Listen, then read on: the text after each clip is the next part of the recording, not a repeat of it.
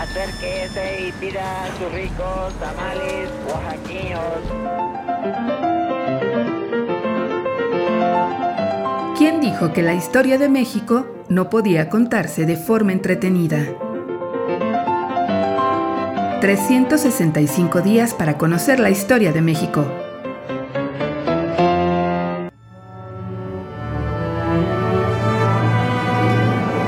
Martes.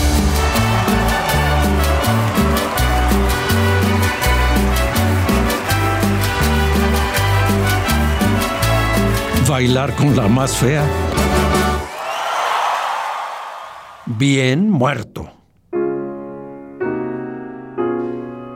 Eh, la justicia colonial solía tener fallas, pero más gravosa resultaba su severa y estricta forma de aplicar la ley, sin el menor indicio de sentido común y como si fuese una fórmula algebraica, contribuyendo con creces al anecdotario del surrealismo mexicano.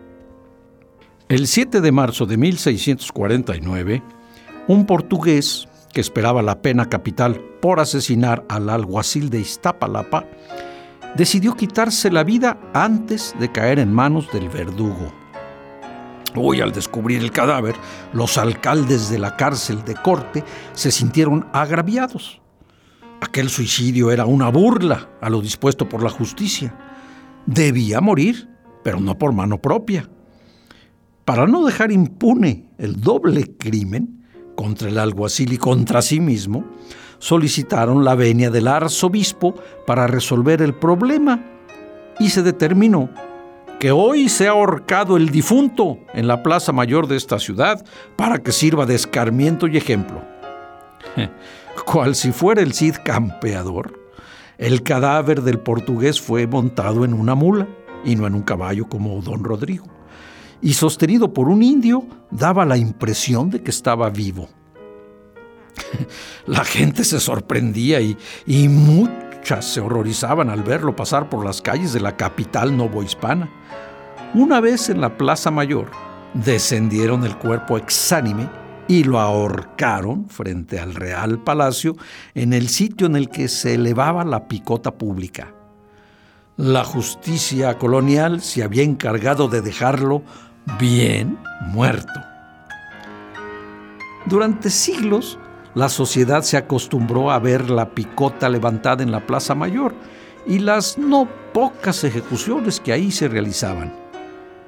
Los colgados eran parte de la vida cotidiana y mientras el cadáver permanecía expuesto, la gente transitaba con absoluta normalidad e indiferencia hacia la fuente que se encontraba junto al cadalso se mezclaba entre el comercio ambulante con sus puestos colocados día a día o veía llegar las trajineras procedentes de Iztacalgo y Santanita que detenían su trayecto en el costado sur de la plaza. En esta ocasión, al portugués le tocó bailar con la más fea.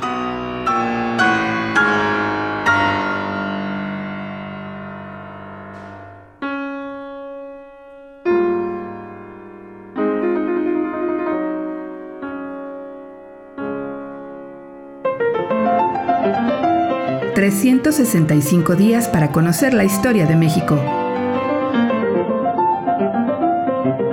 Esta es una producción de Radio Universidad de Guanajuato y la Dirección de Extensión Cultural en voz del Teatro Universitario. Serie basada en el texto de Alejandro Rosas, 365 días para conocer la historia de México.